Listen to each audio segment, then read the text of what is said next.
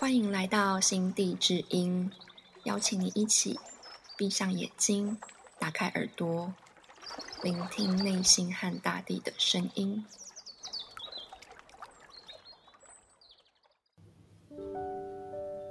那我先透过一个方式，让我们调频到今天的这个聆听。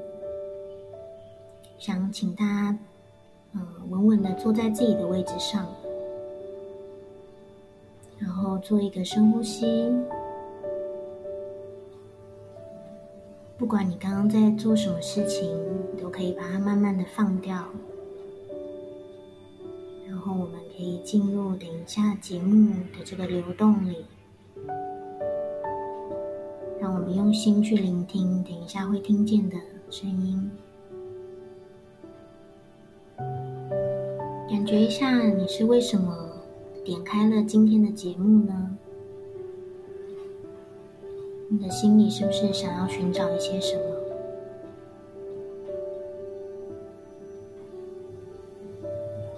让自己完全放松的在此刻，允许自己可以去享受这一段时间。当你准备好，就可以回来。谢谢黑马节目一开始带领我们调频。大家好，我是金德兴。今天请 Hima 来聊聊生态村。他曾经去过澳洲、意大利、苏格兰的生态村。有时聊到生态村，发现许多人对这个名词很陌生，他们的想象也好像很原始，就是好像要放掉各种物质的享受，然后过着很困难的生活 才可以。对，然后那我看到一些去过生态村的朋友都很有收获，像是 Hima。对，所以今天想要请 Hima 来聊聊他所看过的生态村，然后还有他从中观察到的核心价值还有理念。欢迎 Hima。Hello，我是 Hima。Hello，Hima，请你先呃简单介绍一下你在做的事情。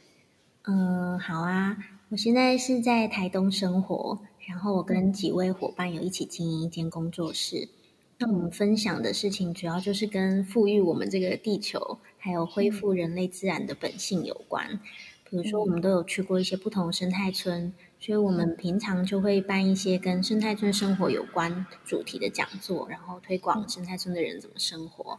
那另外有一位伙伴他是普门老师，还有呃另一个伙伴是从事温柔生产的教育，然后本身也是一个陪产员。那我自己做的就比较像是协助个人自我探索。还有团体引导方面的工作，像是我们怎么如何建立社群，然后人跟人、人跟自然的关系，还有自我觉察、非暴力沟通等等。这个基本上我们平常就是分享我们各自的专业，然后也会邀请各地的讲师。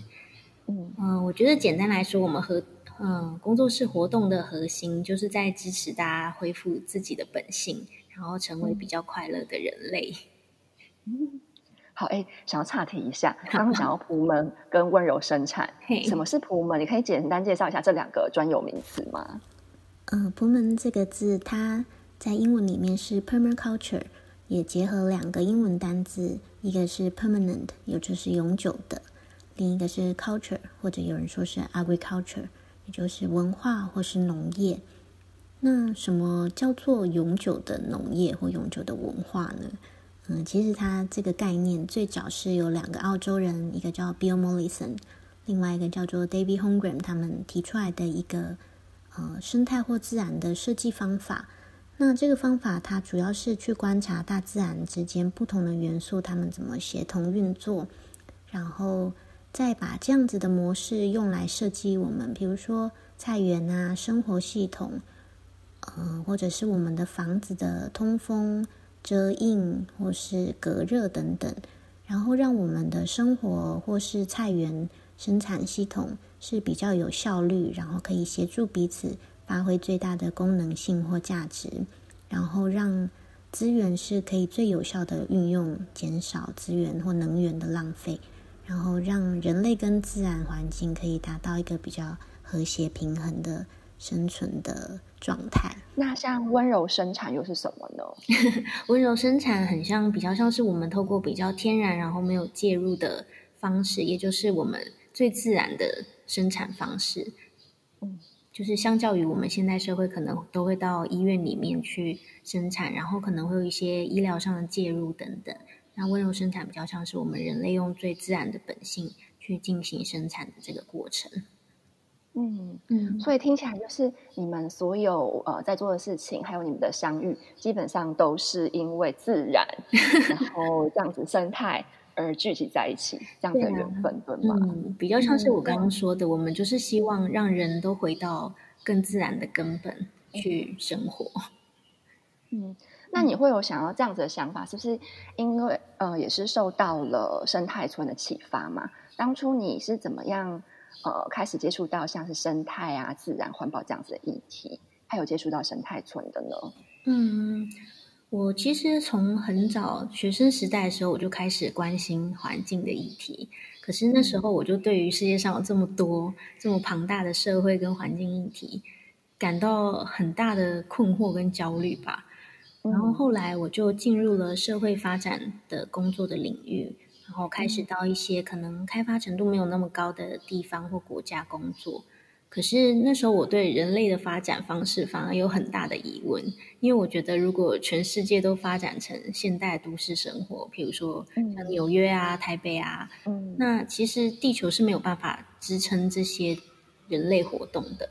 嗯嗯。然后后来就因为工作开始。嗯，关系我就慢慢接触到像友善农业，然后生态建筑或自然建筑，还有刚刚说的普门这个有序设计，然后我才慢慢发现说，其实环境跟社会结构的这个议题，其实一环扣着一环，它可能也跟我们的经济活动或者是其他的生产方式有关。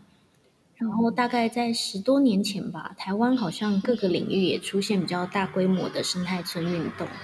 然后就有了像是全新的我们，然后谢晴明学校这些纪录片，在探讨说生态村的生活方式，或是嗯。像是人智学啊、华德福教育这种比较回到人本的教育方式，所以我就慢慢开始接触到生态村还有生态村的社群这方面的议题，就觉得这种形态的生活方式好像是人类未来的一个答案。所以我就开始去探索，然后找寻相关的资料。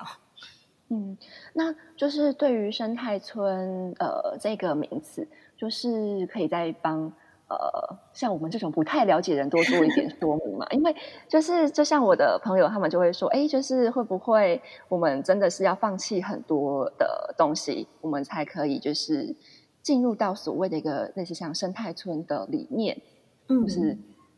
开很远很远的车，然后才可以进到山林里面去过上生态村的生活，这样。嗯嗯嗯嗯，其实生态村对我来讲就是一个更全面、更整合，然后在生活各个层面都比较平衡的人类生活。比如说，其实我去过很多生态村，他们都有很高的科技，然后例如说发电的方式啊，然后风力发电啊、太阳能板这些，他们都有在利用。然后其实他们也是会开车的，可是可能他们拥有的方式跟我们现代人不一样。他们可能是很多人共同拥有一辆车，就是不用每个人都买车，每个人有自己的厨房等等。所以其实它并不是嗯那种低度，然后很原始的生活方式。然后其实我去了很多生态村，他们都非常积极的在参与社会上的。呃，世界性的议题或是政治方面的讨论，所以其实并不是跟人类社会很脱节的生活，而反而是更积极的用他们很多实验性的这种探讨，然后去探讨人类未来应该要往哪里去。所以很多人听到生态村想到的可能都是比较。自然的生活方式，比如说住在自然的房子啊，然后自己生产食没水没电啊，然后对对对，然后自己种东西啊，自己砍柴等等。当然这些是是有的，可是我觉得这些对我来讲都比较像是外面的呈现，有很多东西是更内在，然后更细微的。比如说我去拜访生态村，他们都会很强调他跟自己，还有跟别人，然后跟自然的关系。我觉得那个比较像是。生态村的核心，而不是外面所呈现出来的这种方式。嗯，那刚刚讲到就是，呃，他们很强调自己跟他人的关系，还有跟自然的关系。他们这样子的方式是呈现在，比方说他们会开堂课来这样子跟你说，还是会有呃体现在日常生活之中呢？嗯，我觉得比较是日常生活中，因为像我刚刚说的，这些很多东西都很细微，有时候是要在里面生活一阵子，然后去观察才会发现。比如说刚刚说跟人的关系，我就是之前呃带台湾的伙伴去参加那个生态村的体验周，然后我就观察到他们带领的人对于每一个人都很好奇，而且是发自内心的好奇。就是不是应付你的问说啊你好吗？你平常在干嘛等等，而是他真的带着很好奇的心去想要了解每个人为什么要来。那我觉得这个发现对我来讲是很惊奇，因为可能呃他一年里面要遇上几百位职工或者是来访的访客，那他怎么可以对每个人都有同样的好奇跟关心？我觉得那个对我来讲是很不可思议，他不会很敷衍的去对待你，然后要你完成当天的工作，反而是很真诚的用心在跟你交流。我觉得这种东西非常的细微，可是又是一个很内化的，怎么讲？嗯，修行方式。嗯嗯，那就是对于呃人跟自然的连接，他们又会怎么样的引导或呈现呢？嗯，后来讲一个很直觉，呃，视觉上的发现，就是他们的生活到处都非常的美，然后会让你觉得很有仪式感。比如说，我去呃苏格兰的 Fin Home，他们的桌上都会摆一个小小的花花瓶，然后不是那种很大大朵、很艳丽的花，像台湾那种插花方式，而是生活随处，或者是他们每天早上去花园里面摘来那个小小的花。然后你会觉得他们的生活里面到处都有自然，然后在自然里面也到处看得到人们很自然的生活，所以我觉得他们是很有意识的在跟身边的自然环境有这样子的交流。然后你也可以看到，就是嗯嗯，园丁在花园里面工作的时候啊，就会很自然的跟植物说话，然后摘摘花的时候就会很自然的去感谢它。然后我会觉得这个真的也是很内化的生活方式，真是太可爱了。对啊，那你在那边的时候也会跟植物还有跟树说话吗？啊？什么？就是你在那边的时候也会跟植物或者是树啊那些动物那些说话吗？其实我平常就会，所以我去哪里也都是这样子。哦，那你都是说些什么呢？呃，看当下的情境啊，比如说我也会，之前在花园新城里面有小强，我也是会跟小强说话。都说些什么？快点告诉我。嗯，比如说，呃，那时候因为花园新城是比较山上的社区，所以他们就是常常会跑进家里，因为那时候，呃，住的家房子比较是有一些屋龄的房子，嗯，然后他们就会常透过各种缝隙进到我家，那。一开始我都会说：“哎，你不要进来，这里是我的空间之类的。”然后就会觉得他根本都说不通，就觉得跟动物沟通没有用。可是我后来就慢慢发现，说其实是我没有要跟他沟通，我只是单方面跟他说：“你不要进来我房子，然后你进来我就会把你杀掉哦 之类的。”可是我没有用用威胁他，就对，对啊，我就没有用我的心去跟他说话。然后后来。嗯，我就发现说，如果我去跟他讲说，你进来我会觉得很害怕，然后我会很紧张，我就会一定要把你抓出去，或是我会把你冲到马桶里面去。那这样子的话，你就会死翘翘。就是我变成是比较以他的立场来思考，说你这样对我造成的不舒服，然后我可能就会威胁到你的生命。那这样对我来讲，是真的有在建立关系的一种沟通。然后后来我房子里面的小强就几乎真的就没有了，然后就算是偶尔非常出嗯偶尔出现一两只，我也发现说，哎，我看到他们其实我自己没有那么害怕或紧张，甚至到最后就是可以拿个嗯什么小盖子把它轻轻的盖住，然后抓出去外面再把它放掉，就不会一定说我要杀掉它这样子。嗯，很有趣哎。对啊，我觉得这个也是我在生态村获得的灵感。嗯，真的就是等于是他们真的是用心去关怀呃身边的任何一样人事物，对啊，然后就是跟他建立关系。其实，因为这也让我想到一件事情，就是跟蟑螂的事情，就是我曾经就是参加一个灵性团体，然后呢，在 这个灵性团体里面，就是曾经有个人分享说，你要是带着某个意念去做某件事情，然后呢，你下辈子就会变成一只蟑螂这样子。啊，然后对，然后其实那个时候就是他们是也都是分享来分享去的一个传言，但是很奇妙的是，我自从听到那个故事之后，我看到蟑螂都会有一个不一样的反应，就是就觉得 他可能以前也曾经是跟我们一样的人，所以我真的是后来就不变得不太怕蟑螂。哦，真的对 对，然后就是就会有人说：“哎，你不怕蟑螂？好奇怪哦。”然后我就会跟他们分享这个故事，然后就是会觉得，哎，就是你，就是你会觉得你好像跟他有点共通点。嗯，他们可能之前曾经也是个人这样子，然后就会那种厌恶的感觉就没了耶。对，就是还蛮特别的。好啊。不过这个理论我觉得有点微妙。对，真的好。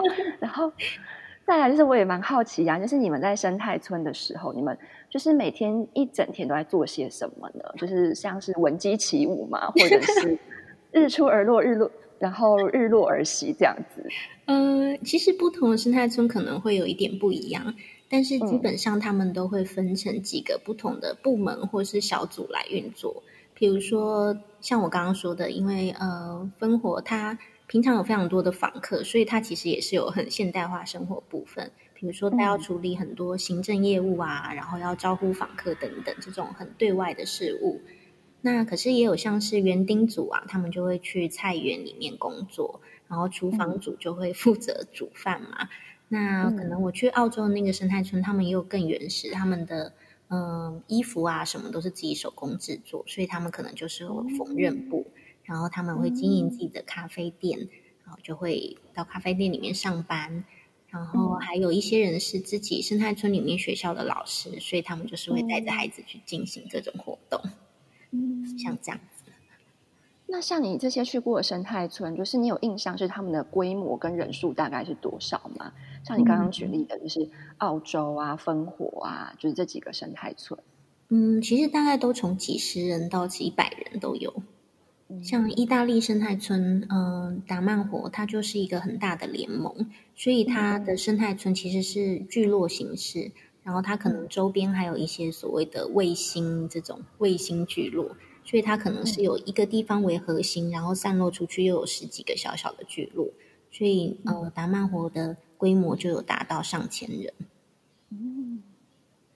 然后它会分成有一些人是核心居民，然后有一些人是比较呃，就是外围的居民，然后他们可能参与的程度就会不一样。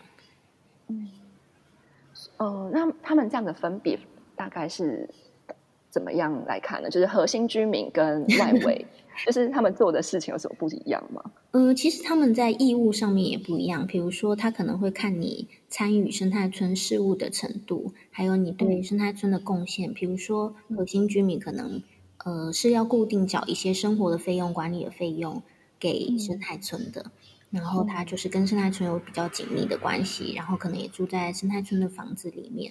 那外围的居民，他们可能是很喜欢这个生态村的活动，那他们就是偶尔来加入。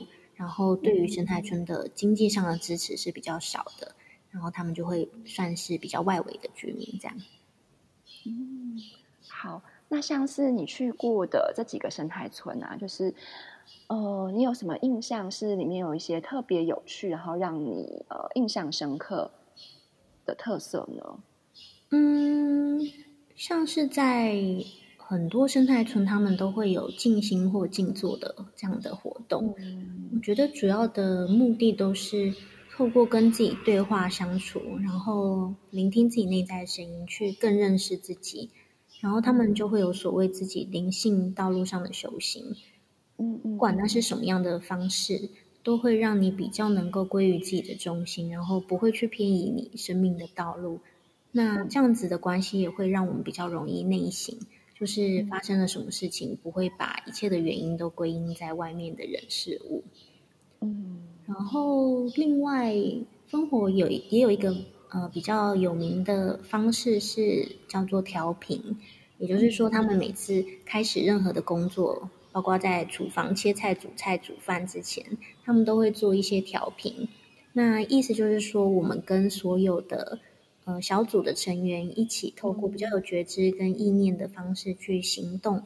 那这样子的方式，我们就会在每个行动里面都会带着我们比较纯粹的意念跟爱，然后去进行这样的活动。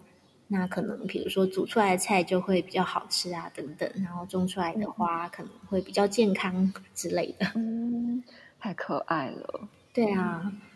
啊，我刚刚想到那个达曼活生态村里面，另一个很特别的是，他们每个人都会进入生态村以后会取动植物的名字。哦，太可爱哦！对，就是他们可能进去刚开始生活的几年，会先帮自己取一个动物的名字。嗯嗯。然后，呃，可能就是村民要去认可说，哎，这个名字符不符合你的天性？然后可能要到生活到一阵子，可能每个人速度不一样，你就可以再帮自己选一个植物的名字。然后一定要先动物才能再植物就对了。不知道为什么，可能是可能他们觉得动物的那个意念层次是比较原始的，先从原始的开始建立连接，然后再到植物这个意识层次比较高的。嗯，我觉得非常有趣。那这样子取名也是要其他人有认可你才行啊。比方说，我现在想要取名叫什么老鹰，然后我要所有的人都同意我叫老鹰，我才能够叫老鹰这样子。对啊，我也觉得这个很微妙。哇，天哪！那这样子就是可能就是取一个名字，你不知道到几年，就是大才能赢得大家认同这样子。嗯，详细细节是为什么要这个认可，我也不知道。可是我觉得比较像是大家会去观察你这个人有没有去符合。你你所想要取的那个名字展现出来的天性，或是它符不符合你的本质？你够不够认识自己？我觉得比较像是这样子的感觉。那还有什么其他可以分享的吗？嗯，我觉得另一个很有趣的点是，我观察在烽火生态村，它会很多东西上面都会有名字，比如说我们在嗯花园里面工作的那个推车，或者是。厨房里面的咖啡机上面都会有一个名字，然后所以所以推车叫什么？推车很多诶，它哦有一部推车叫做梅林，就是梅林法师的那个梅林。对啊，所以他们有时候都会直接呼唤那个物品的名字，我就觉得这个关系太可爱，就是它跟生命里面每一个好像没有生命的物品。都是很有连接的，那我会觉得这样子，我们在对待这个物品的时候，是会一个全新不同的关系。比如说，我们去搭那个交通车的时候，他就会说：“哦，你去痛那边。”然后我就痛哈，然后我就转过去，发现车的名字叫做痛。对啊，所以我觉得，如果可以帮身边的物品取个自己喜欢的名字，也许对待它的方式就会不一样。哦，比如说咖啡机，它上面就会写说：“嗯哦，我今天到几点我要下班了，就是不要再用我的意思。”然后我就会觉得，哇，你这样说他要下班了，大家就会很知道说我们不要过度的运作它。嗯，好。然后那像你之前呢去参访这些生态村，那你会跟里面的人一起呃做事情工作吗？就是你是怎么样加入他们的生活？嗯，在不同生态村就会有不同形式，像澳洲那个比较像是，嗯，打工换宿的形式，所以是一整天都是参与他们的生活，然后看看你，嗯，自己想要对哪个领域比较有兴趣，你就可以选择你要去菜园啊，还是咖啡厅等等地方工作。那可能在分活或是打慢活，比较像是参与他们的课程，所以像我刚刚说的。嗯，可以嗯去参加他们的体验周，然后体验周里面可能有一些是专门针对访客进行的活动，就是不会整天都在工作，但是它也会让你有机会到不同的工作部门去体验他们工作时候带入的这些方式。嗯，好，那你觉得就是在那边呃从事这些简单的工作，你会观察到就是他们的态度跟我们一般都市人会有什么不一样吗？就是在做事的品质啊，然后。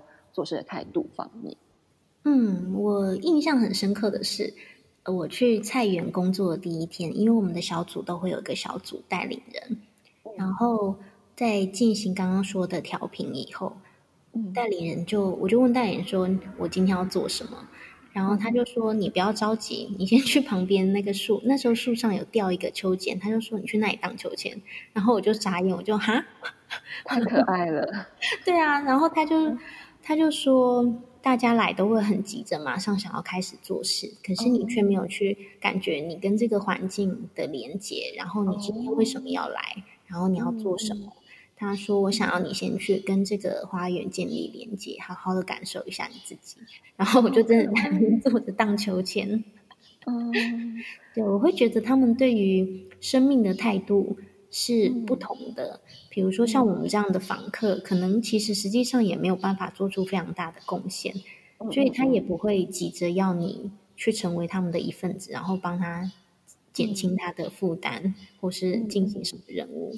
他反而会去引导你说怎么去感受这个环境，感受你自己，然后去跟你接下来要做的事情连接。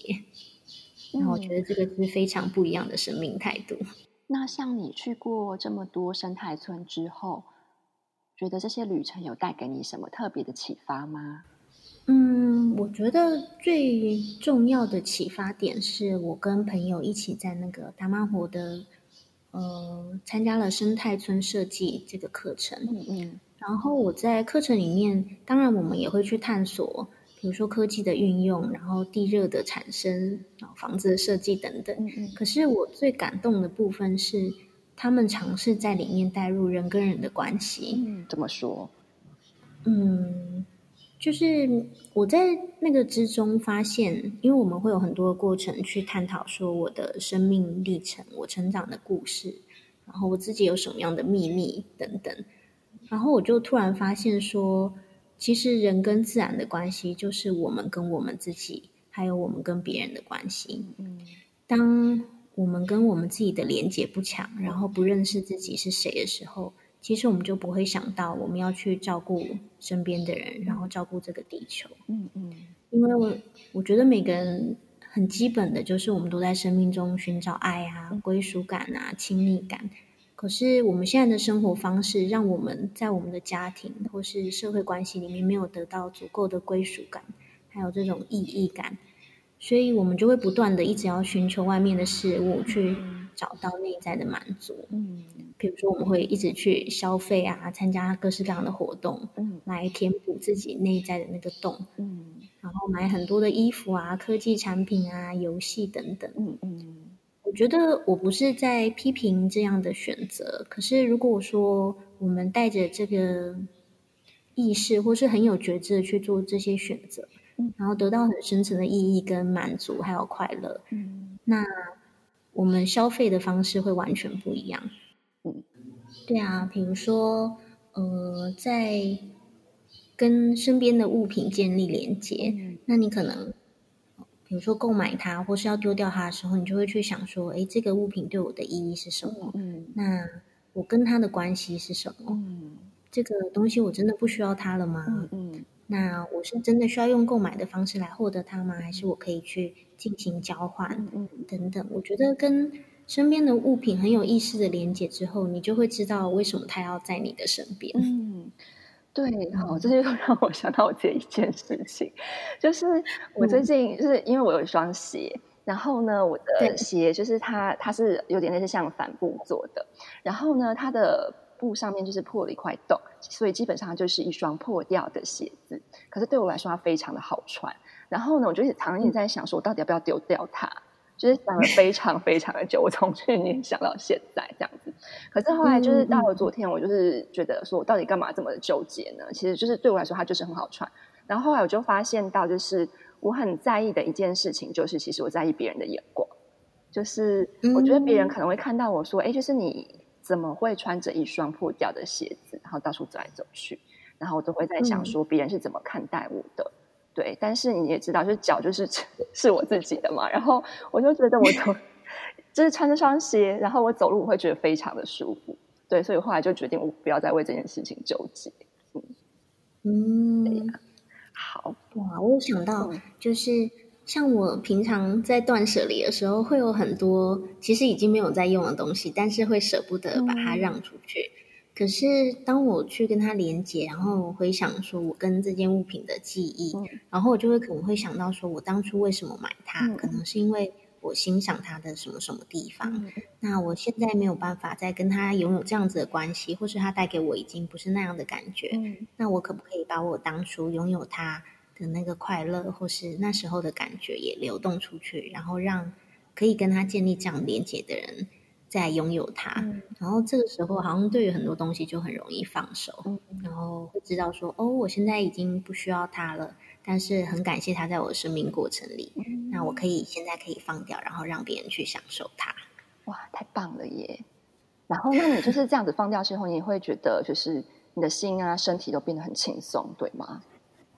对啊，我觉得就是很轻盈，然后很快乐，就是我不用在那边纠结说，哎，我要不要？呃，舍弃这件物品啊，或是舍不得啊。然后最后呢，想要再请问一下黑马，就是呃，你从过去就是这些生态村的学习啊，就是里面一定会有很多呃，可以带到日常中的小小练习、小小行动，就是让我们就是处在一种类似像生态村的频率一样。今天就是你可以跟我们再分享一些小练习吗？嗯，是让我们可以在生活中实践的。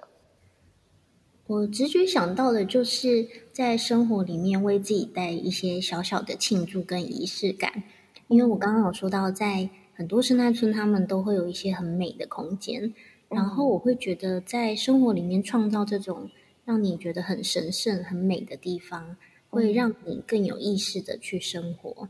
比如说，你可以自己在家里帮自己布置一个小小的祭坛，或是神圣的空间，然后把你觉得重要的物品。或是你喜欢的一些句子啊，写在一张纸上，放在那个祭坛，我觉得就可以帮助我们去透过这个神圣的空间，跟自己还有身边的一切建立连接，然后让你自己在去到那个神圣的地方的时候，会提醒你说，你的生命中要拥有什么样的事物。比如说看到祭坛，就可以回到自己的内在，然后帮自己的生活创造。这种让自己很开心的元素，我觉得这个是很重要的，就是一直回归到自己的内在，然后会让你更有意识的，也把自己内在整理好了，就可以跟外面建立更好的连接。嗯，就会很鼓励大家都会，嗯，自己在生活里面创造这种小小的仪式感。嗯，非常的可爱。对，然后就是让我想到，就是我自己以前呢，就是在上班的时候，然后我中午都会去公园外面逛逛，然后呢，就是我就会，呃，公园附近就是有一些很漂亮的树，他们就落下了一些叶子，然后我就会把叶子就捡回办公室。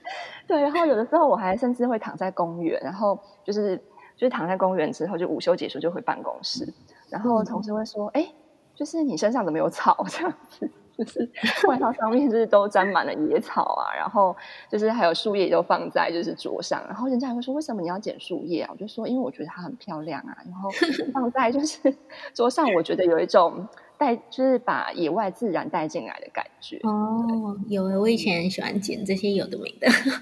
对啊，然后 但是后来就很多。